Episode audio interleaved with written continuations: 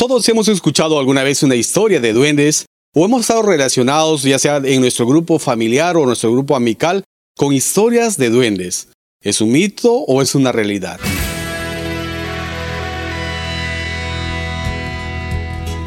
¿Qué tal amigos? Te saluda Mario Montalvo Caldas de Manaro Records en esta ocasión para presentarles un nuevo podcast en el cual hablaremos acerca de los duendes.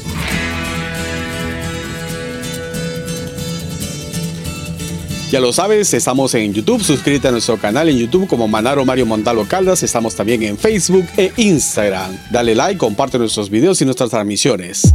En esta ocasión quisiera compartir este podcast hablando acerca de la historia de los duendes. Historias reales, por cierto, que me pasaron a mí, le pasó a un familiar y pasan en todo el mundo. Hemos escuchado diferentes denominaciones que se le da a los duendes. Creo que conocemos mayormente por las historietas que hemos leído, por las películas que hemos visto, que sucede generalmente en Irlanda, en Europa, sin embargo pasa también en América, en Asia y en todo el mundo. Se le conoce con diferentes nombres, por ejemplo como gnomos, como duendes, se conoce como elfos incluso. Hemos visto en las películas eh, de manera amical en la película Harry Potter.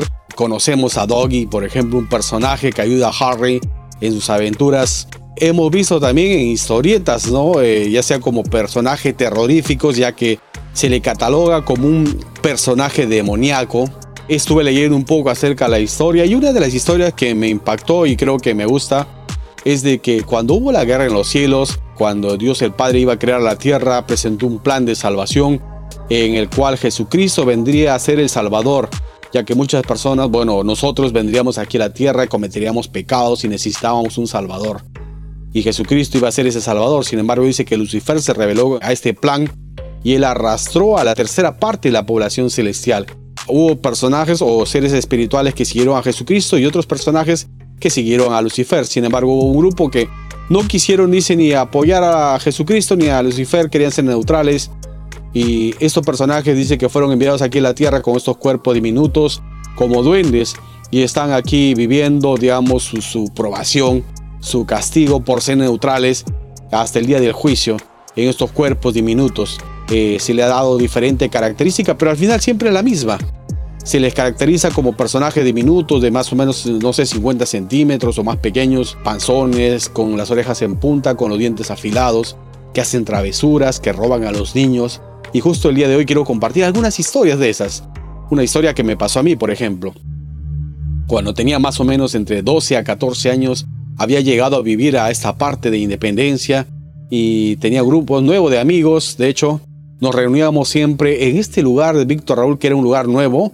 Había sido eh, una fábrica de ladrillos, Víctor Raúl, y había sido invadido en ese entonces. Cuando yo llegué por el barrio ya tenía un grupo de amigos que jugaban dentro ahí. Este lugar al parecer también tenía duendes. Dícese que los duendes significa dueños de casa, duende o dueño de casa. Y al parecer ellos reclamaban parte del terreno. En otros podcasts voy a poder compartir historias acerca de las cosas que he visto y he pasado, especialmente por jugar de noche. Nosotros acostumbrábamos jugar, como le estaba mencionando, a partir de las 9 de la noche hasta las 12 de la noche, 1 de la mañana, con mi grupo de amigos. Entonces, eh, en unas calles que se habían ah, instalado aquí, uno de los vecinos había hecho su casa de esteras, la había acorralado, hecho un patio incluso. Y este vecino se iba de viaje, venía cada 15 días aproximadamente, puede hacer sus negocios en provincia. Y nosotros jugábamos frente a su casa hasta que un día llegó y nos votó. Nos votó, dijo, váyanse a jugar a otro sitio. Nos largó por hacer bulla, quería descansar él. Y nosotros fuimos más o menos a dos cuadras a jugar y cuando regresamos por la noche pasamos por ahí haciendo bulla como siempre, conversando. Y él salió y nos dijo, por favor jóvenes, vengan, vengan a jugar todos los días a mi casa, dijo. Pero qué raro, pues si nos ha votado. Resulta que cuando nos hemos ido, dice, él se fue a dormir y escuchó nuevamente el alboroto, que jugaban y hacían bulla, más estrepitosa era la risa, especialmente la risa que él se enojó, pensaba que era nosotros y salió a votarnos.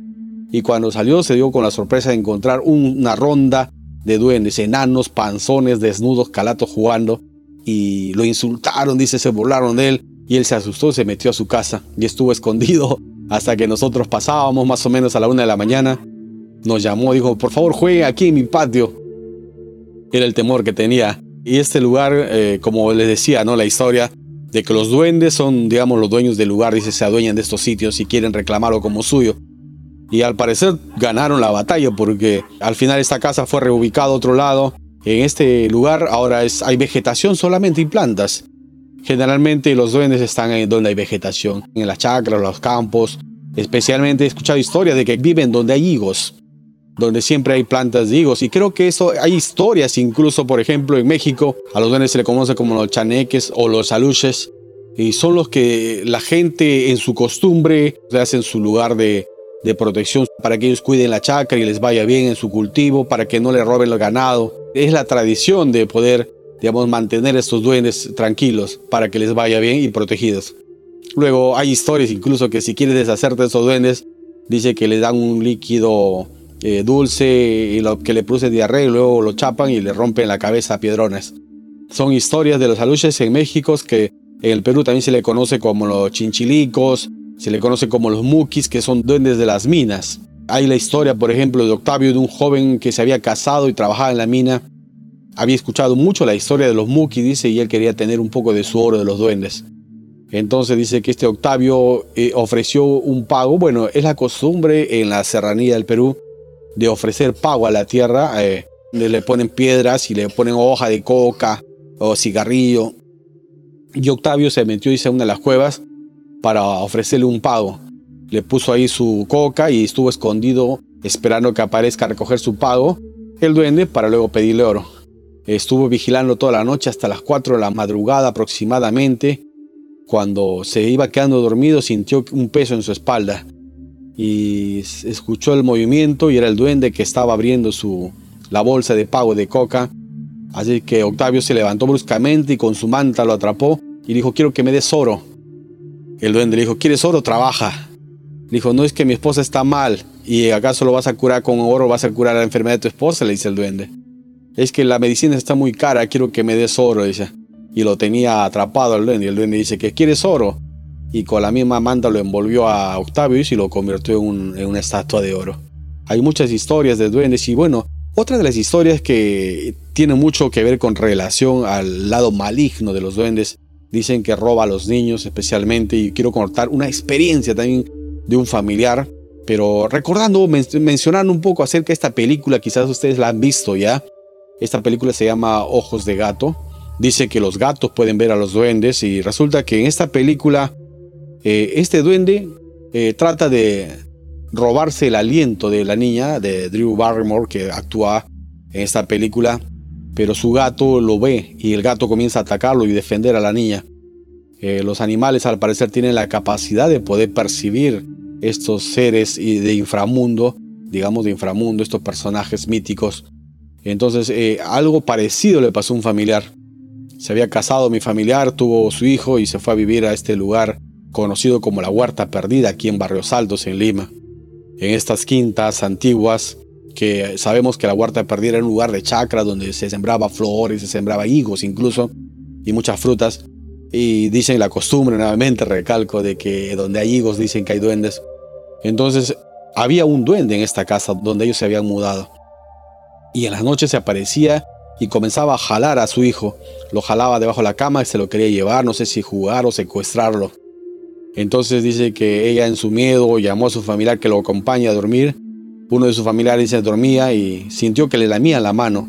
Y le dijo, mira, tu perro me está lamiendo la mano. Y ella le dice, yo no tengo perro. Y se asustó, prendió la luz y vio que un personaje enano se escondía debajo de la cama. Tuvo temor, dice, y su otro hermano dice que también lo vio. Cuando apareció este duende, dice que comenzó a jalarlo al niño y ellos lo jaloneaban y él estaba asustado y el duende le dice, todos van a morir, todos se van a quemar, voy a quemar esta casa, dice que decía. Entonces eh, comenzaron a jalonearlo al niño, a recuperar, jaloneaba el duende jaloneaban a ellos. Y el duende cuando prende la luz se, escondía debajo de la cama. Como vemos, sabemos que aparece generalmente en la noche, ese es su temor quizás a la luz, a la luz del sol especialmente, y actúa siempre en la noche. Al final ellos se tuvieron que mudar, la casa al final se quemó. Pasaron dos años y un incendio y se quemó esas casas de ahí, de esa quinta. Quieren adueñarse el lugar y quieren espantar a los que están viviendo. Eh, como dice su nombre, ¿no? se hacen los dueños de las casas. Hay historias en el mío Cid también acerca de los duendes, tenemos eh, personajes ficticios en mucha literatura que eso da hincapié de que existen realmente, ¿no? que no es una, solamente un mito, no es una leyenda, que existen en diferentes lugares. Muchas veces no los vemos en la actualidad porque con este avance de la tecnología, el avance de la ciudad, la ciudad ha ido industrializándose, urbanizándose, se ha hecho más iluminado, como que ya no ves los seres místicos que aparecen en las noches. Yo recuerdo, como les contaban las historias de niño cuando jugaba en las calles, andaba en la medianoche. Una noche recuerdo como a la una, dos de la mañana, eh, recuerdo que escuchaba que un perro ladraba demasiado. Salí a ver y justo en esta calle que vivía por la avenida Bomachuco más o menos, bajaba eh, un perro ladrando al aire como si siguiera alguien como si un personaje estuviera caminando en el aire y este perro quisiera morderle las piernas.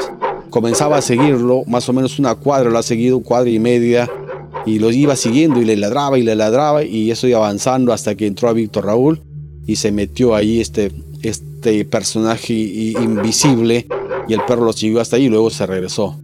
Y yo me quedé mirando y ¿a qué sigue el perro? ¿Qué es lo que está viendo?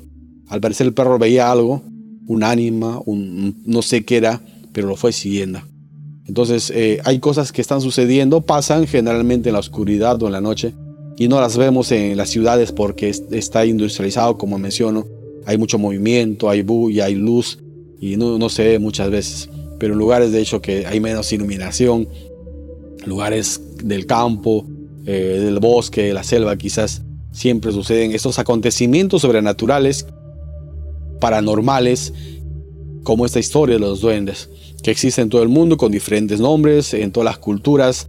Hay costumbres y hay tradiciones, se han escrito muchos libros, hay historias de estos personajes que están alrededor nuestro. Este mundo está lleno de cosas, tanto positivas como negativas, así como existimos nosotros que somos entes de luz. También hay personajes de tinieblas, también personajes inferiores que actúan a nuestro alrededor.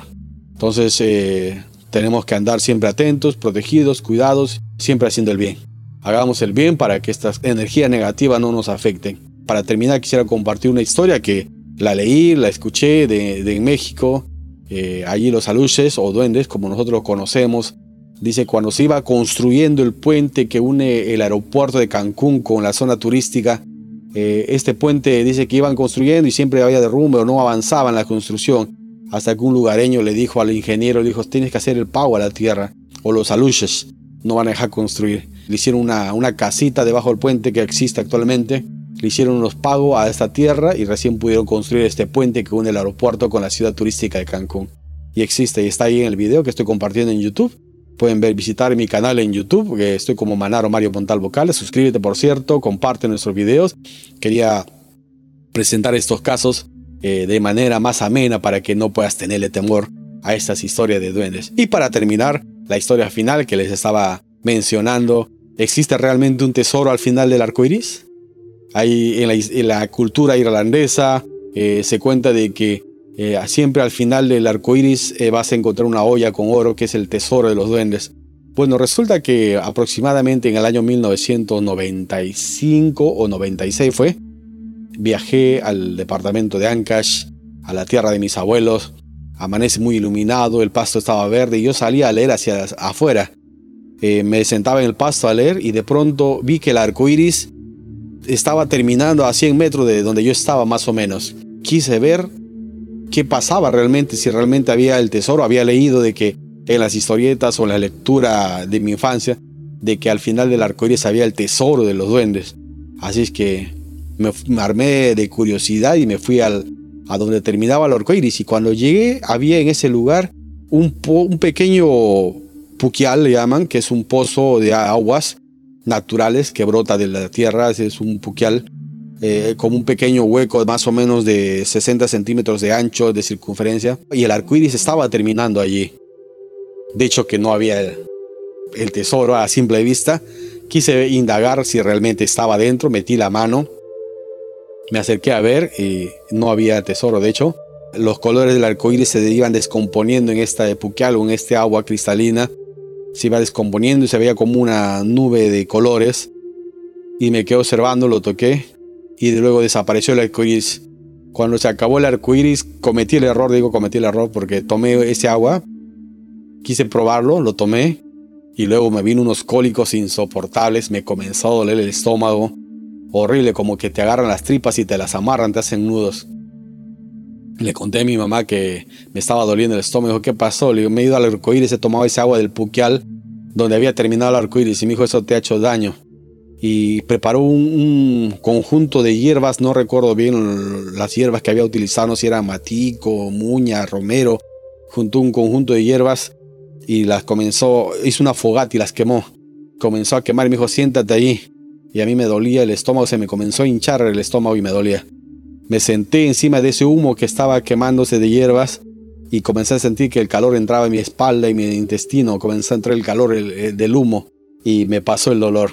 Al final del arcoíris no había tesoro, no estaba el tesoro de los duendes. Todos tenemos una historia en común y quise compartir con ustedes sobre este acontecimiento sobrenatural o paranormal de los duendes. Gracias por seguirnos en este podcast, gracias por seguirnos en YouTube, estamos como Manaro Mario Montalvo, Caldas comparte este video, suscríbete a nuestro canal, activa la campanita para que estés atento a un próximo video. Me despido hasta una próxima transmisión.